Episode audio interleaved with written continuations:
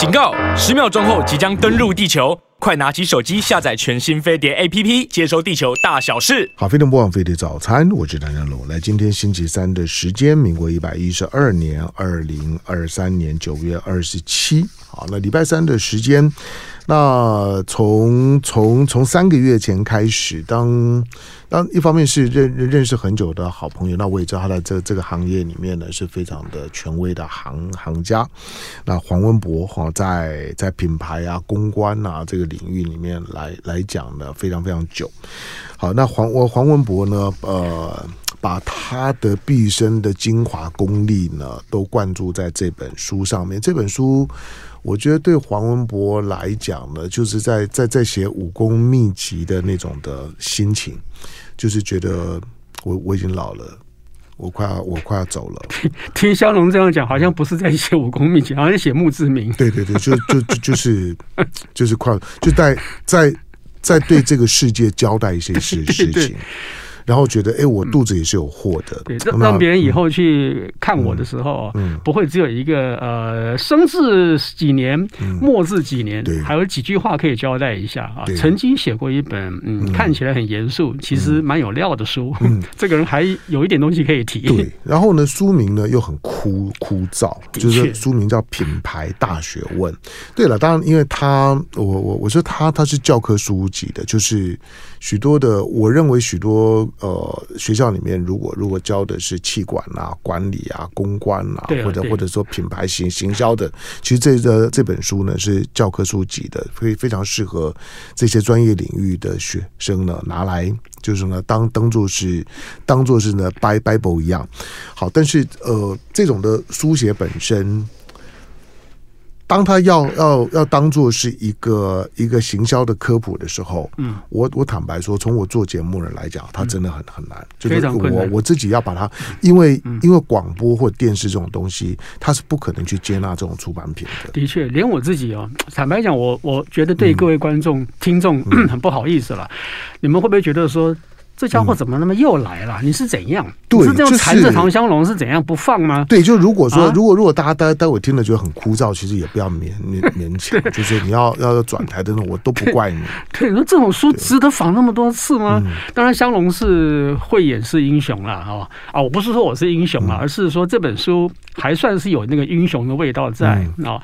所以台湾愿意写这种枯燥，嗯，可是掷地有声的书哈，其实真的已经很少了。嗯，这种书写完。之后啊，我就说嘛，我上次跟各位讲过嘛，我那个白内障就已经跑出来了嘛，嗯，然后让我觉得说我这辈子大概到此为止了，我不会再写另外一本这样的书了。白内障开刀很简单，是没有错，可他还没有熟啊。我本来眼睛都还不错，你知道吗？就是一边写哈，一边就觉得说眼睛有点干涩的感觉，然后开始出现那个闪光，就周边，然后最后去眼科检查才发现，他们就说奇怪，你上次来的时候好好的啊，怎么才过了半年，怎么就这样子了？我就说我用手机写了十二万字啊，那不好。对，那个眼科医师就跟我丢两个字，他说活该。嗯，对，那不好。说的真对。对手手手机本身，我觉得蓝光对眼睛啊，持续使用的真的伤害是很大的。这从眼科医生呢就可以看得出来。好，但因为我我也很诚实讲，我我这一生当中有关于管理学方面的书，我真正的从头看到尾的只有彼得·杜拉克的《旁观者》。嗯，那是经典。对，就是说就是他让他当然也也看到一个人的一个思想的酝酿。成熟那个时空背景，你也会不意外。他之所以是个大师，因为他从小的那个家庭环境，往来无白丁。但是我我觉得你是客气哈。虽然说你说你看的纯粹的管理书，嗯、可能没有一般的管理的专业者看得多。嗯，可相当你知道你是学政治，对、啊，特别你的专长，比方说讲地缘政治这一些哦。政治是一切的东西的根源。你从政治角度去理解任何事情哦，其实大至一个国家的经营，小至一个公司的治理哦，都可以一通百通。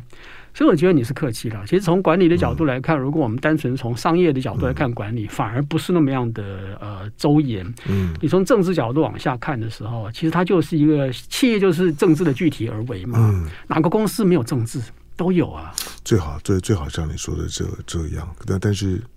实际上并不是我我我我老婆这样骂我，就是你连你连你连家都管管不好了，你想管怎么？一天到晚在谈那些国家大 大事，就拜登、习习近平关你屁事！我我，我每次都讲啊，一个男人如果说在一年之内没有被老婆骂过的话，嗯、肯定不是个好男人。不可能，我讲一个好男人一定要被骂过才是好男人，你知道吗？婚姻的本质就就是呢，自己找挨骂。对对，就像那个地震一样哈，释放一下，释放一下，三点几级、四点几级、五点几级，你要都不释放哈，三年五年都不吵架，完了，迟早有一天哦，七八级大地震进来就毁掉了。对，不过不不过我我我我现在困扰就是说，每 每一天都是七级。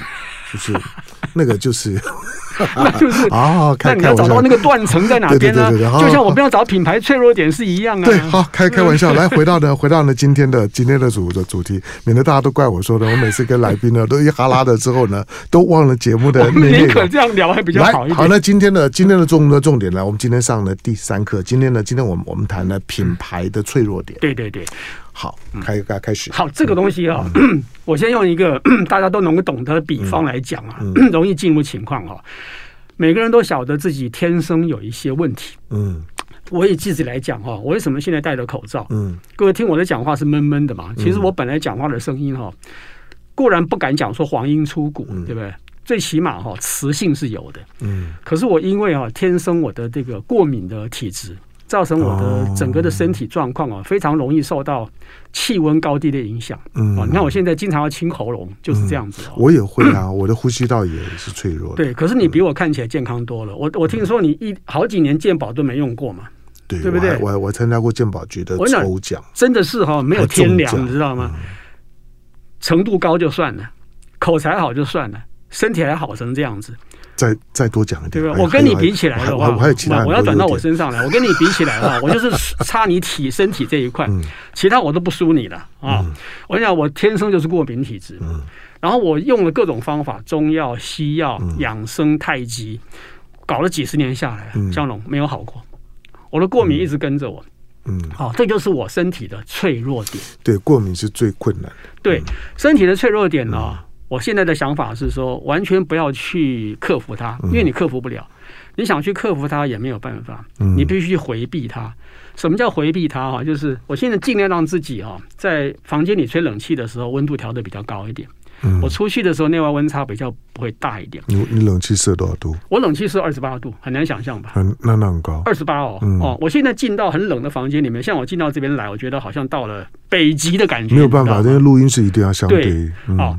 然后呢，我在年轻的时候喜欢吃冰，啊，八宝冰、四果冰，爽死了，你知道吗？这影响很大。哦对，可是我到了四十多岁以后啊，我只要一吃冰，我喷嚏打不完，鼻水流不完，嗯，哦，我去看中医，中医就是说你又吃冰了，对不对？就跟你讲，你不能吃冰，哦，所以不能吃冰就是我的品牌的脆弱点所衍生出来的代价嘛。那我如果说我硬跟他硬干的话。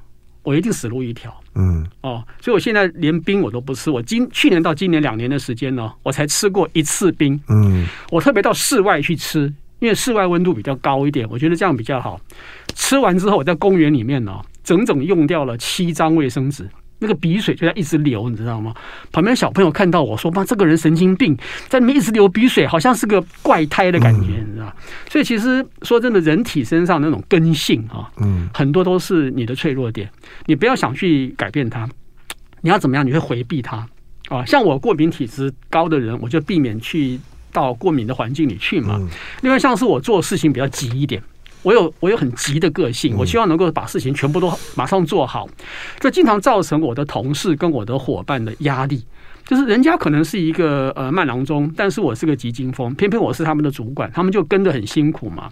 那碰到这种情况怎么办呢？我不能要求别人变变成急惊风嘛，我要要求自己授权下去嘛。你让别人去做就好了，你不要去干涉他就可以了。所以其实每个人呢，心呃身体里面跟他的心理状态里面都有存在很多的人性的脆弱点。嗯，这种脆弱点呢，跟品牌一模一样，品牌也有。我跟各位听众举个例子哦。我们讲大同好了，嗯，大同这个企业其实我对它还是有感情在的。我也是啊，对我家还是放了两只大同宝宝，嗯，看到它就觉得回回回想起年轻的时候，靠着大同的电视、大同的电锅养大的嘛，哦，可是现在大同你知道 问题很多嘛，啊，那我在思考说，到底大同有没有品牌脆弱点？有，它有品牌脆弱点。很多人会说，他之前投资那个电脑事业，投资过大，嗯，哦，造成他的财务拖累。嗯，那不是，那叫行销的弱项。嗯，行销弱项是可以改变的。哪个企业投资不会呃碰到问题？一定会碰到问题，不可能全部成功的嘛。有人说他们的家族治理有问题啊，其实家族治理有问题的不止大同，一缸子企业都有问题。只要专业经理人还在位置上面，就可以去平衡家族治理的问题了啊。所以那个也不是品牌削弱点。我研究了好几年，我最后发现到它的品牌脆弱点很简单，两个字叫土地，叫土地啊。大同的土地资产太多了。林挺生当年呢都在买地，工厂买地，学校也买地啊，都在买地。这个地哈，以前那个时候它是工业用地嘛，啊，你不能做什么用途嘛。可现在解禁了之后啊，你知道那个土地的诱惑力是很是很强大的，所以前几年市场派会进去，很多人都在怀疑说，他背后有建商嘛，哦，怀疑是不是建商看中他的土地利益。那事实上从这几年的发展，你看得出来哈，这个感觉好像好像不是没有它的道理在啊。所以如果当初哦，呃，大同这个品牌没有土地资产的话，它可能现在的状况还。比较好一点也不一定，嗯，就是因为他现在的土地资产太庞大了，诱惑力太强大了，所以进驻的经营团队跟掌握股权的拥有者，嗯，脑筋里想的、眼睛里看的、手里在计划的，几乎都是怎么去活化这个土地。嗯，活化是好听的说法啦。啊，那比较实际的说法应该是怎么样去变卖土地来换取更高的利益吧？嗯，所以这个就造成的他不可能把他的心思投注在他的本业上面，嗯，他的本业自然就会一直的飞到掉哦。所以哪一天大同变成是一个银建股，嗯，我们也不要觉得很压抑啊。所以这件事情就是它的品牌脆弱点，嗯，但这个脆弱点是改变不了的，土地诱惑永远都在嘛。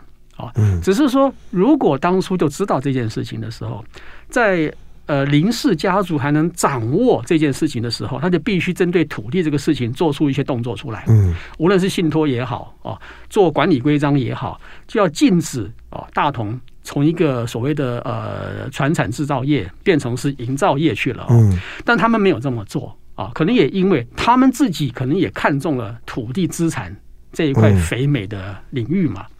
所以这个东西哦，一直会困扰大同下去。嗯，啊，所以在行销来看，行销的弱项都可以解决。嗯，哦，从产品、从服务、从通路、从售价，没有东西不能解决的，只有高低跟做得好、做得坏的问题。可是品牌脆弱点是一个一辈子跟着你，永远跟着你，嗯，永远解决不了的事情。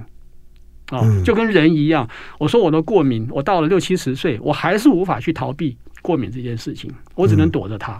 哦，好，我要我要我要打断一下黄文博。呃，广告回头之后呢，再去跟黄文博聊。你讲房地产，就是说，因为有的时候觉得，因为那个诱诱惑在在那里，诱惑太大，它它就会影响到呢你原来的企业经营的判断。是没错。呃，某某些方面来讲，企业经营的那个的满足感已经被转移走了。对。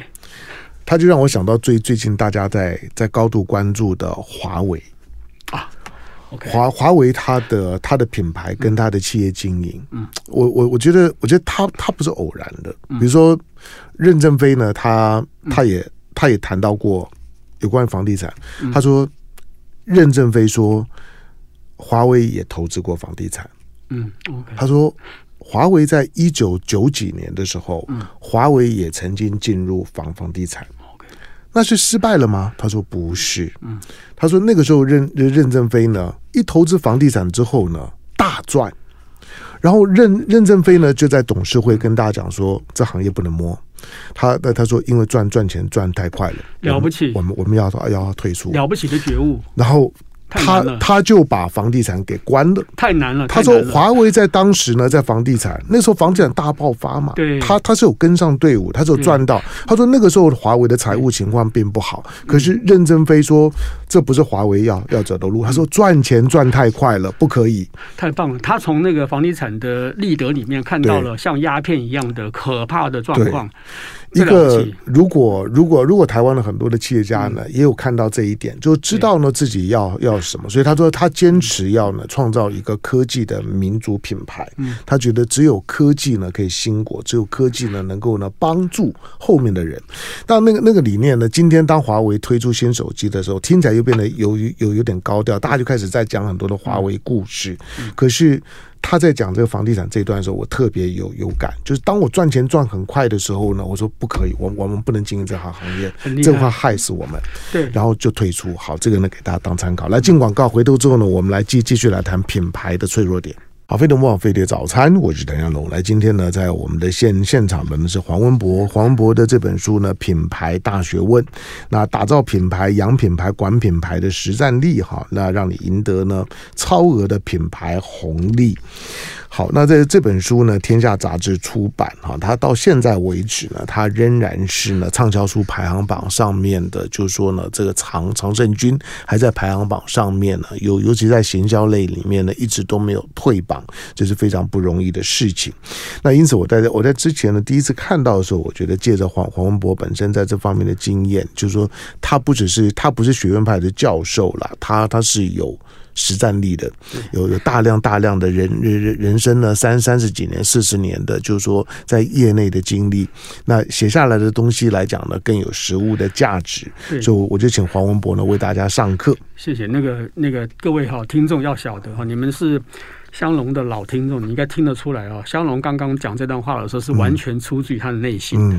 你知道，当香龙的语调是像刚刚这样的时候，嗯、他在称赞人的时候，表示他是完全真心在称赞一个人，是正正常。但是他用另外一种语调的时候，嗯啊，另外一种语调的时候，嗯啊，那那就是那就是一种呃娱乐效果。对，就开玩笑，哎，那就是开玩笑了哦。嗯、所以真的很感谢香龙了，能够这么长时间的支持我这本书。嗯，这本书靠着呃，其实。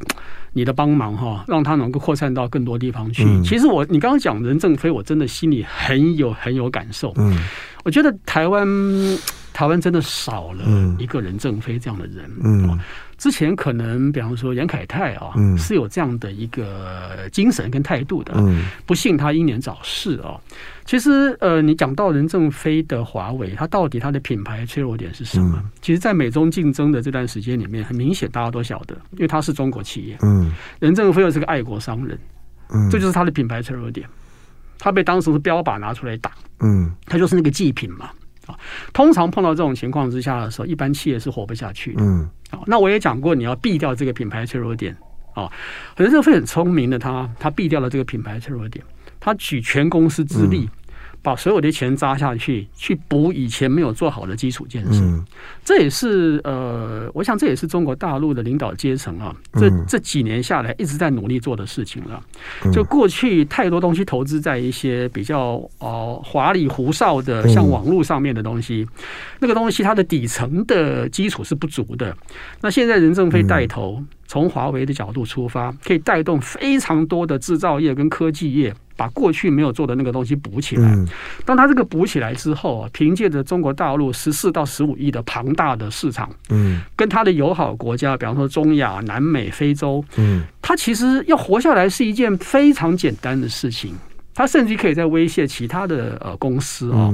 所以其实我觉得经营者的态度还是很重要。我我固然今天在讲讲品牌脆弱点了。就是它是不可逃避的东西，无法改变的东西。就像台湾很多的一代创业家，现在还不肯放手。嗯，他们不放手是因为他们担心他们的接班人会把他们所建立起来的辛苦建立起来的王国给弄砸掉了。他们认为他们不放心他们的第二代，在他们有生之年必须要好好的呵护他的第二代。嗯，殊不知这样子可能会是让事情变得更糟糕。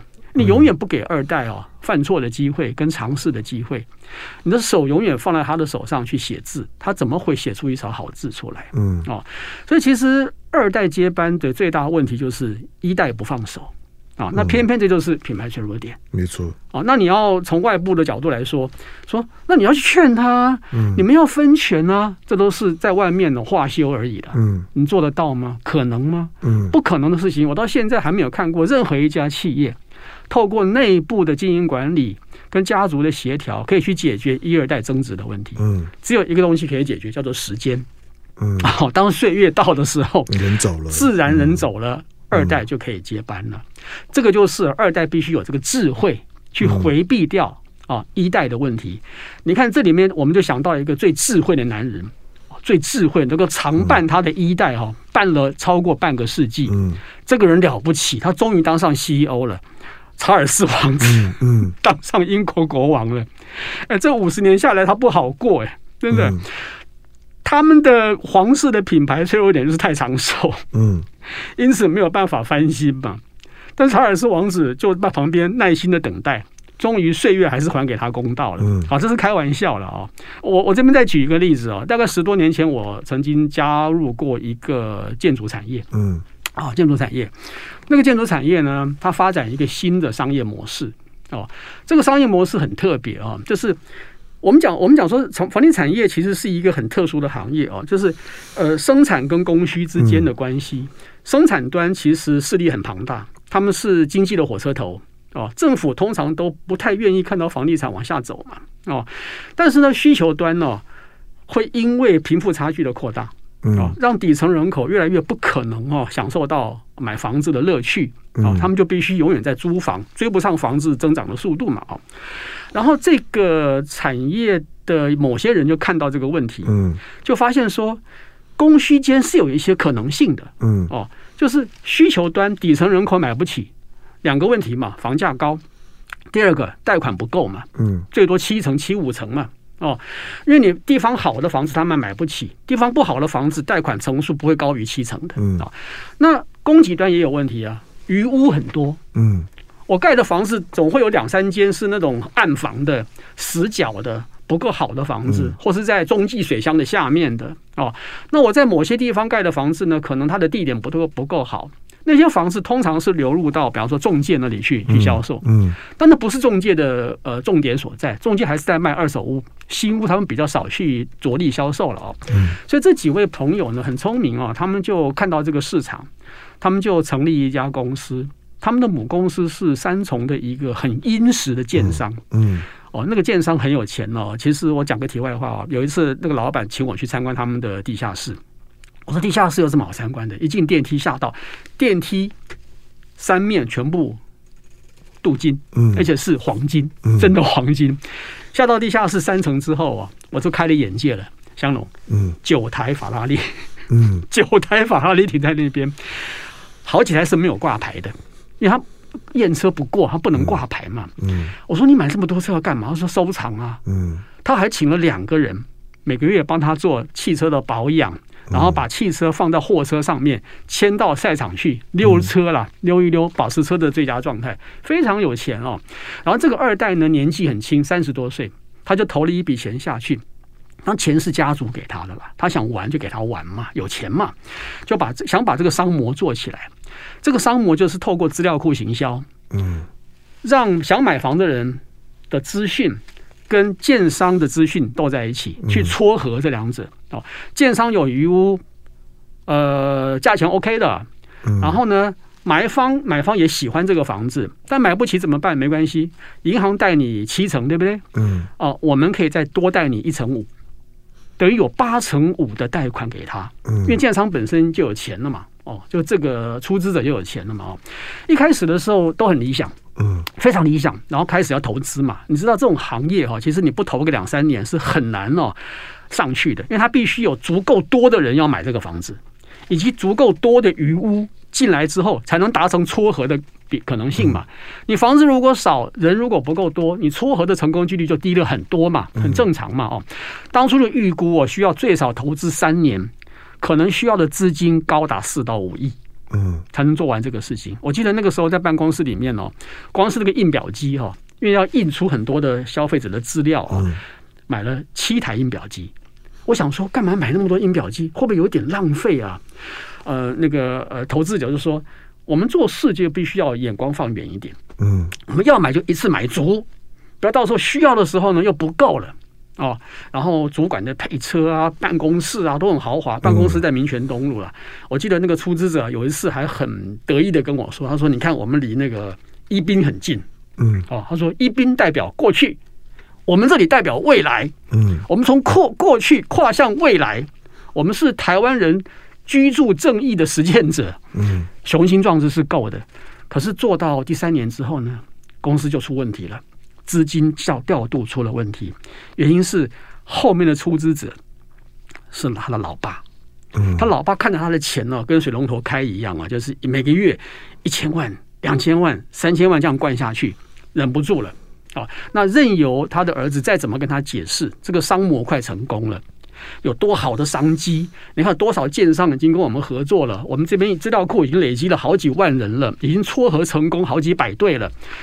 他爸爸认为再玩下去哦，他对股东难以交代。嗯，他的股东就是他家族的成员了。小龙，你知道，其实，在三重泸州那边都是大地主。嗯，林家不用讲了嘛，林家不用讲了嘛，李家、陈家这三个大姓，嗯，瓜分了三重泸州一缸子的土地，有钱的不得了。但是每一个企业几乎后面都有几十个、上百个的股东拥有者，他无法说服那些人，所以就在一个秋天的，好像现在这个环境下面啊，大概九月、十月的环境下面，就宣布不做了，做不下去了。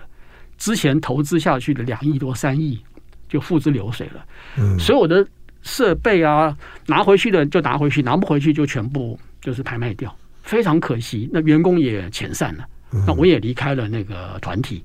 其实我觉得，如果再撑个一年多两年的话，他会成功。但是非常可惜的就是，他的品牌脆弱点显现出来了。就是主其事者没有财务能力，也没有财务调度权，他要靠后面的家族去帮他把钱给他。那这一点他当初没有考虑进去，他太过度的自信。他的家族对他的支持，嗯啊，所以如果当初他了解家族会有这种恐惧感，认为钱会一直花花下去啊，然后他会先做好财务规划的话，嗯，可能事情就会有比较圆满的结果，也许不会有那么大的生意出现，可最少这个商模可以建立起来。那我现在回想起来，这个品牌脆弱点当初没有被抓出来，是很可惜的事情。当初企划、行销、IT 啊，然后业务端的。都做的非常完整，就缺少一个很核心的东西，叫做财务长。嗯，没有一个够经验的财务人员了，帮他去规划，就是中期的、短期的财务调度、资金的需求，先做呈报，就让他老爸看到的都是很可怕的数字，怎么都是红字，而且红字越来越严重，我都看不到底。哦，所以其实说真的，这种情况在很多二代创业里面屡见不鲜。你知道我们在很多有名的餐厅啊，比方西门町那边有一家很有名的餐厅，三个字的哦，然后他的二代也想出来创业，好，二代当然出来创业要面子嘛，我一定要做的很现代感，跟我爸爸不一样，我爸爸是以口味取胜，我不但口味要好，我的装潢、我的服务都必须是一流的。结果一间餐厅哦，单间餐厅下去的金额就非常可怕，就破亿的金额。嗯哦，呃，业界。当然，已经有很多人讲说不看好了啦，就果然做不到几年了就收掉了。嗯，啊，原因很简单，就是花钱如流水，花钱如流水。餐饮业的利润就是固定的。嗯，可是如果你不断的要把钱扎进去，要做更好的服务，要做更好的这些东西的时候，你背后如果没有一个金主在那边，没有投资者在那边，那是是不行的。那第一代又比较保守一点。哦，我们是一个店单店开到现在，哦，知名度那么好。大家都很拥护我们。忽然间，我的二代出去开一家新的店，结果变成是一个败家子的感觉，浪费那么多钱，我怎么能忍受这件事情？所以，跟我做的那个建筑的产业是一模一样的状况。台湾很多的事业就是因为 没有去顾虑到财务的调度，没有做中长期的财务规划，而让它的品牌暴露在脆弱点里面。嗯那如果你这个脆弱点呢没有回避掉，而去直接跟它对撞的时候呢？通常下场都很不好。哦，所以这个是我觉得哈，我讲这个东西有很多台湾的企业家会有感的，嗯，他们都想要做一些突破，都想跟他的叔侄辈啦、父祖辈啦做出不一样的事情，可是往往因为他们在做的时候，他们太重视哦天边那一朵云彩，忘记看到他脚下这片泥土，嗯，到底是一片扎实的柏油路。还是泥泞不堪的泥淖，嗯，哦，他可能忽略掉这件事情，所以当他往前跨，就陷入到财务的那个陷阱里去了。好，当然在在我们的在我们生活经验里面来讲呢，要理解这个所谓的企业经营的企业品牌的脆弱点呢，也不是这么困难哈。比如我们讲的金钟罩铁铁铁布衫，那它有个罩门。对，就是呢，你你就是练练练不到的地地方，啊、阿基里斯腱，对，或者像是呢，希腊的故事里面的阿基里斯腱，对，他人异常的强，加强大，对，那那体格呢非常的壮硕，对，一般人都进不了他的身，可是他知道他自己的弱点，但他并没有做加强的防防护，所以当一支箭呢刚好就射射在他的他的弱点上面，他的罩门呢被打破了，那就完了。香龙讲这个真的非常犀利哈，就是。我稍微呃狗尾续貂一下，来来，我进一下广广告再来聊，进广告。好，飞碟播放飞碟早餐，我是谭家龙。来，今天星期三的时间了，黄文博的时间。来，品牌大学问，那打造呢，创造品牌、养品牌、管品牌的实战力，赢得呢超额的品牌红利。这是这是呢这这本教科书籍的书的这个重点。好，那作者黄文博，天下出版书，你自己去找来看。来，在我们现场是黄文博，再来，谢谢香龙。我我觉得刚刚香龙呃接的那一段呢，我觉得非常精彩跟犀利哦。我还是请各位听众朋友，如果你有你的亲戚朋友，或是你。本身就是企业主的话，这本书光是品牌脆弱点这一点呢，嗯、你就够你值回票价。嗯、一本书才几百块钱嘛！但是没有人提醒你，这个你一辈子不会发现了。我顺着刚刚教龙所讲的任正非这个事情啊，他是一个坚持私有化的一个人啊。其实公司开到那么大的还坚持私有化，其实是很不简单的事情。事实上，资本呃，资本社会其实你知道，你知道这个私有，我补充一下私有化这个东西会使得大家对于就是说呢，就是说呢，华华为到底是谁？在控制产生坏幻觉是，那任正非呢？他其实他是有公开这一点。他说：“你知道我任正非的华为的股股权呢，不到百分之一。对，那其他的呢？其他的他全部把它捐给华为的工会。OK。”所以呢，所有的所有的全部的，所以所以只要你在华为工作，每个人都是华为的股股东，因为你在工工工会里面。对。但是你一旦离开华为了之后呢，你的股权呢不能够带走。对。但是你你在华为里面，你所有的分红都按照百分之九十九点多的工会的持股去分配，所以他最有钱的是工会。对。当私有化的好处很明显嘛，就是不要受到太多股东的牵制，对，也不要受到市场的随波逐流嘛。你可以根据你的理想一步一步的去做。对。这个对。国家来讲，哈，对特别计划经济的国家来讲，这是很棒的一个事情了啊。当然，我们讲说这个也形成了华为的品牌脆弱点，嗯啊，就是像刚刚香龙所讲的，在欧美看起来，你是不受控的巨兽，对啊，拒绝资本，我挖不出你底层的呃真正潜伏在里面的股东跟野心，我都不知道哦，你就是一个隔绝在里面的玻璃屋里的成长的怪兽哦。那他的对照组很明显是马云嘛，嗯，对照组马云急着想要公开化，吸引资本。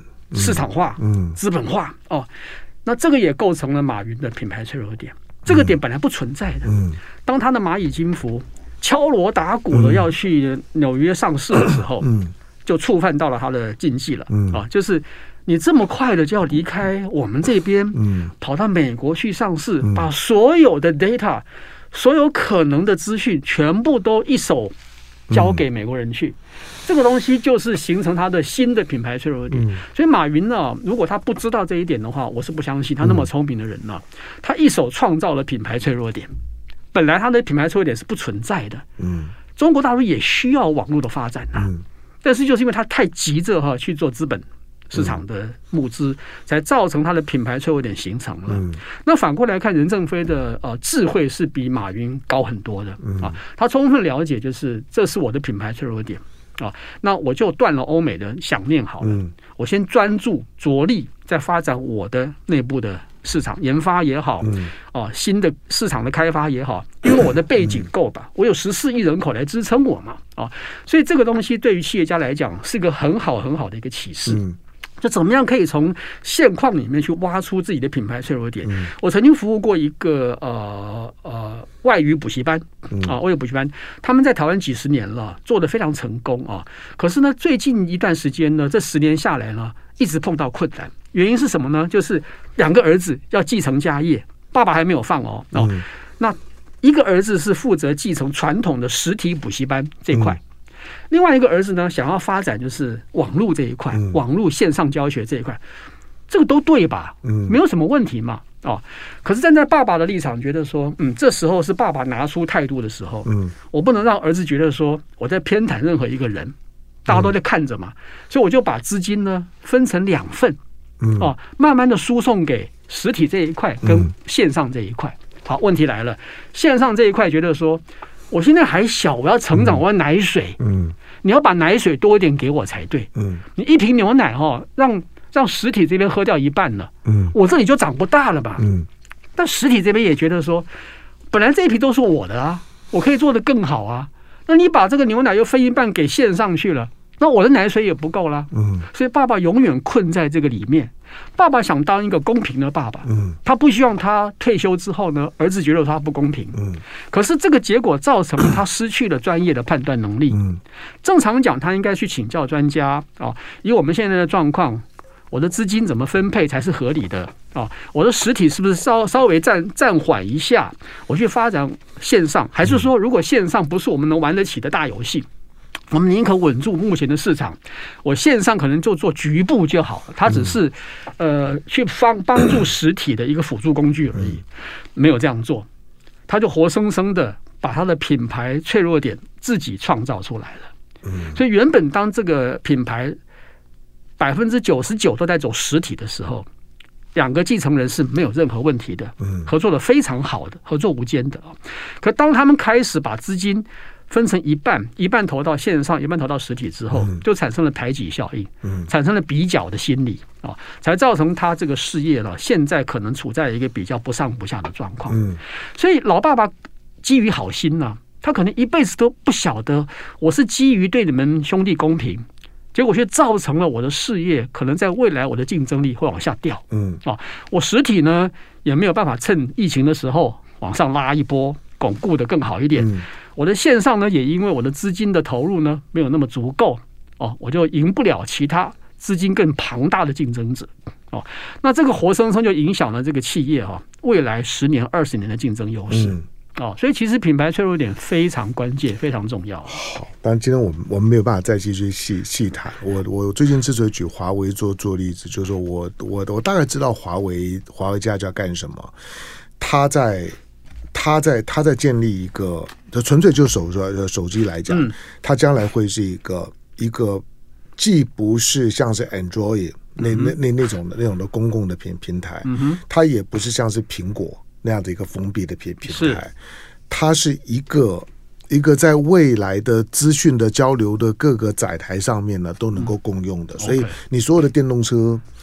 你你你的你的你的手手手机，只要你把手机带上你的车的时候呢，你的手机呢自动跟你的电动车同一个平平平平台，就是实践彻底实践 IOT 嘛。哦，那个呢，那个那个呢，那个将来呢，就就就非常的非常的可怕。或者你你在飞机上面在哪里呢，都一样。